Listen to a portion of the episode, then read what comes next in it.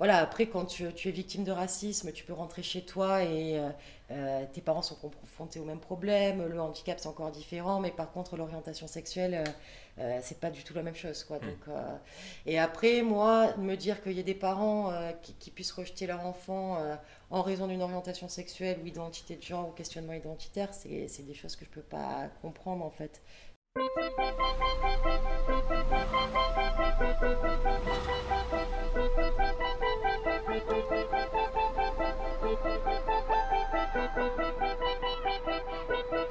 Dans, ta, ville, Pierre Bonera, Yoko Trigalo et, Clio Léonard, délégué régional euh, du refuge Paris-Île-de-France. Bienvenue dans ta ville, le podcast consacré aux initiatives qui font du bien, des initiatives locales portées par des gens comme vous et nous qui s'engagent parfois bénévolement, parfois à plein temps, avec un seul objectif, améliorer notre quotidien. Qu'il s'agisse de rendre moins pénible le combat contre la maladie, d'agir pour préserver la planète, d'aider les plus démunis ou de faire avancer les mentalités, et peu importe que le berceau de ces initiatives soit de petits villages ou de très grandes villes, nous, ce qui nous intéresse, c'est l'action. Bonjour. Bonjour. Clio. Oui, c'est moi. Bonjour. Pierre, enchanté. Bonjour. Enchanté. Bonjour. Merci beaucoup de me recevoir. Avec plaisir. Bah, bienvenue euh, au refuge, du coup. Protéger, loger et accompagner les jeunes victimes d'homophobie ou de transphobie, c'est la mission que s'est fixée le refuge depuis 15 ans. On a rencontré Clio Léonard dans les locaux de l'association près de la gare de Lyon à Paris.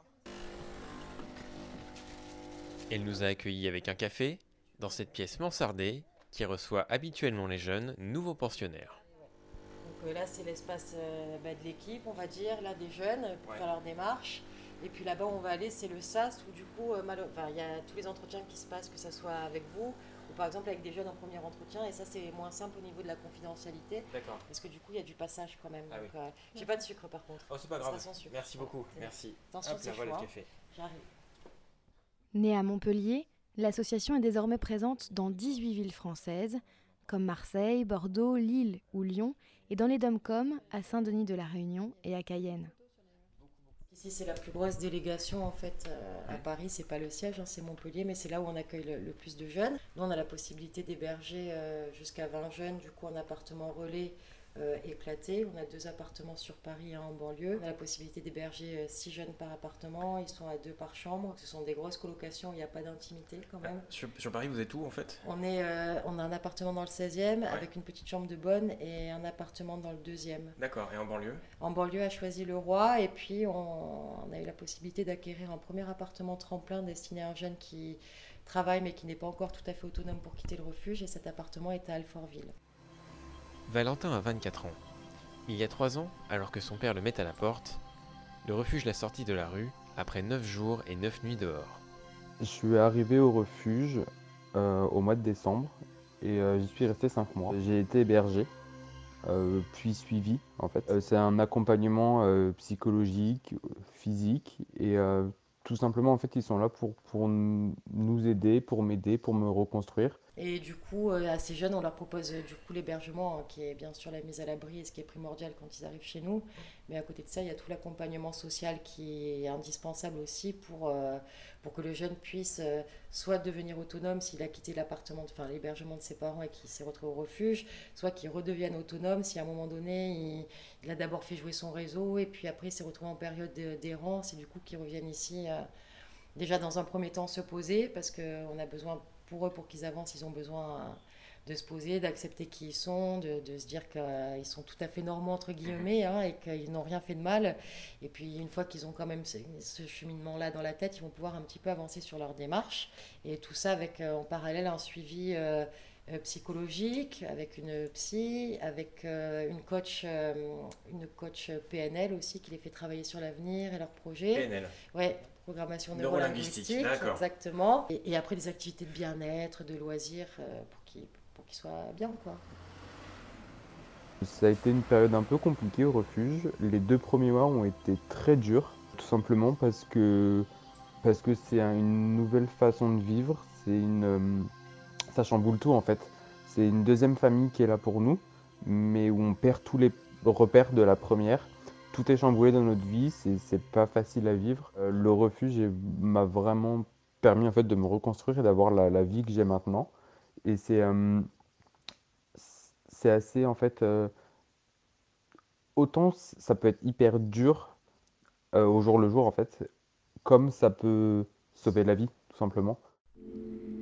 Avec son master en communication, Clio Léonard n'avait pas vocation à travailler dans le social, comme elle dit. Et pourtant... L'entretien s'est bien passé, puis j'ai quand même voulu euh, rencontrer les jeunes avant de, m'engager, parce que effectivement c'est un travail, mais c'est un travail qui est là tout le temps en fait, et quand tu rentres chez toi le soir, euh, bah, tu as aussi des choses à faire. Euh, tu oublies pas, tu es toujours en lien avec la situation des gens. voilà, parce que c'est souvent des situations un peu tragiques. Difficiles, ouais, tout à fait. Et puis finalement, quand j'ai bossé là, je me suis bien rendu compte hein, des, des, situations euh, des jeunes hein, qui étaient parfois euh, très difficiles. Donc euh, voilà, après, quand tu, tu, es victime de racisme, tu peux rentrer chez toi et tes parents sont confrontés au même problème. Le handicap, c'est encore différent, mais par contre, l'orientation sexuelle euh, c'est pas du tout la même chose quoi. Mm. Donc, euh, et après moi me dire qu'il y a des parents euh, qui, puissent rejeter leur enfant en raison d'une orientation sexuelle ou identité de genre ou questionnement identitaire, c'est des choses que je peux pas comprendre en fait. C'est très difficile. Enfin, c'est pour moi c'est impossible à accepter. Ton gamin, tu l'aimes, tu l'aimes en fait, mm. quelle que soit son orientation sexuelle ou son identité de genre. Il a rien fait de mal ce gamin. Donc le but du refuge à Paris et ailleurs, euh, c'est donc d'héberger les jeunes euh, homosexuels, euh, enfin LGBT, qui se feraient jeter de chez eux. Qui se feraient jeter de chez eux, ou, ou, la pression, ou sinon si la pression est tellement difficile auprès de leur famille qu'ils vont partir parce que c'est trop difficile. Il y a aussi des jeunes chez nous qui vont pas avoir fait leur coming out avant d'être partis de chez eux parce que parce qu'ils ont peur bah, Parce qu'ils ont peur, bien sûr. Ils vont se dire qu'ils ne sont, pas du tout, sont pas intégrés. Et du coup, il y a aussi des, jeunes ici qui ont du mal à s'accepter quand ils, quand ils sont au refuge. Et il y a des jeunes aussi qui peuvent avoir des, des, propos homophobes ou parfois des propos transphobes. Il y a aussi tout ça à travailler. Par exemple, un, jeune qui va paraître plus féminin, entre guillemets, euh, que, que d'autres, il y a aussi euh, ce genre de choses qu'on doit quand même euh, travailler. Nous, on lutte contre toute forme de discrimination. Comment est-ce qu'on dédramatise euh, leur situation? Comment on apporte de la joie en fait dans, dans cette ville euh, ben, on apporte de la joie euh, déjà quand ils franchissent la porte du refuge, ils sont pas du tout jugés. Quoi. Ils sont là, ils viennent euh, comme ils ont envie d'être et c'est ça déjà qui est hyper important. Donc euh, nous, on peut voir euh, un jeune qui va se pointer avec des talons aiguilles. Je veux dire, on n'en a rien à foutre. Quoi, hein. Il vient, il est content, donc ça c'est, ça, c'est cool. Il est là chez lui en même il est, Exactement, il est là chez lui. Après, il y a des bénévoles aussi qui sont en plus de l'équipe, hein, qui sont là quand même pour prendre soin d'eux hein, à travers des activités, soit de loisirs, on peut les amener au théâtre, on peut proposer des ateliers de sport, ce genre de choses. Avec les travailleuses sociales qui sont quand même euh, là pour les, pour les écouter, ces jeunes, parce qu'ils ont beaucoup besoin de parler, avec la psy, avec les coachs aussi, la coach pour, le pour, pour leur projet de vie, ça c'est hyper important. Si le jeune, je sais pas moi, veut faire des il veut être coiffeur, on va tout mettre en place pour qu'il euh, trouve une école, euh, une entreprise, ce genre de choses. Après, si un jeune veut faire des études, ça sera la même chose. Enfin, voilà, on essaye vraiment de, de positiver et, de, et même si au final il fera peut-être pas les études chez nous, on va tout mettre en place pour que ça se passe en fait. Donc euh, voilà.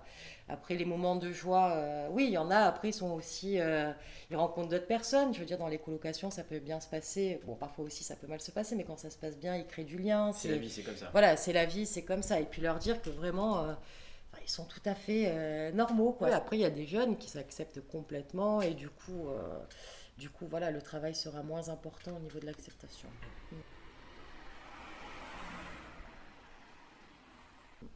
Alors, une fois qu'ils arrivent ici, comment ça se passe? Alors, une fois qu'ils arrivent ici, comment ça se passe? Ils sont hébergés. Du coup, ils signent un contrat euh, et d'accompagnement et d'hébergement auprès du refuge, auquel nous, on, s'engage à faire des choses pour eux, mettre en place l'accompagnement social, hein, psychologique et tout ça. Et puis, eux, ils s'engagent à répondre à des obligations aussi, euh, parce qu'ils ne sont pas euh, en colonie de vacances. Ils ont des horaires à respecter au niveau des appartements. Il faut qu'ils soient rentrés à 22 heures. Euh, pas de visite parce qu'ils sont déjà six par appart, on ne communique pas les adresses euh, des appartements, que l'appartement soit propre et aussi vraiment de construire un projet euh, personnalisé et pour ce faire ils doivent se rendre régulièrement au, local, faire leur démarche en fait. Et après il y a des permanences auxquelles ils se doivent assister. Le mercredi soir ça se passe dans le local là que vous avez vu et du coup on va proposer un, repas et puis des, des, animations, des interventions et puis le samedi on propose en général des activités de sortie. Donc là, ils sont allés euh, au musée la dernière fois, ils peuvent aller au cinéma et ce genre de choses. et aussi de participer à la vie associative, faire les banques alimentaires pour pouvoir bénéficier de, pouvoir bénéficier de la nourriture, tenir des stands pour promouvoir le refuge, ce genre de choses. C'est une association, vous l'avez mentionné au début de, notre discussion, qui a besoin d'argent justement, puisque vous, vous logez des, jeunes à titre gratuit, euh, ils ne payent pas. Comment est-ce qu'on finance euh, cette association? Le refuge, il est financé à 30, 25% par des subventions, qu'elles soient publiques ou privées. Et après, le reste, ce sont des dons, en fait, des dons euh, privés. L'adhésion, elle est de 10 euros, hein, et vous êtes adhérent du refuge, et puis après, vous donnez euh, ce, que, vous pouvez.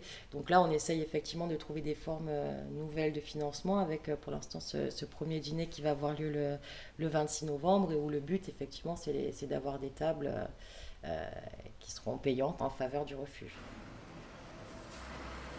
En 2015, on estimait que chaque jeune pris en charge coûtait 40 euros par jour à l'association. Le coût total avoisine les 15 000 euros chaque année, une enveloppe qui nécessite de nombreuses collectes de fonds. L'année dernière, 280 jeunes ont pu bénéficier de l'aide du refuge. Ces jeunes adultes sont âgés d'à peine 22 ans en moyenne. Le refuge est joignable 7 jours sur 7, à toute heure et gratuitement au 06 31 59 69 50. Et pour faire un don, rendez-vous sur le-refuge.org.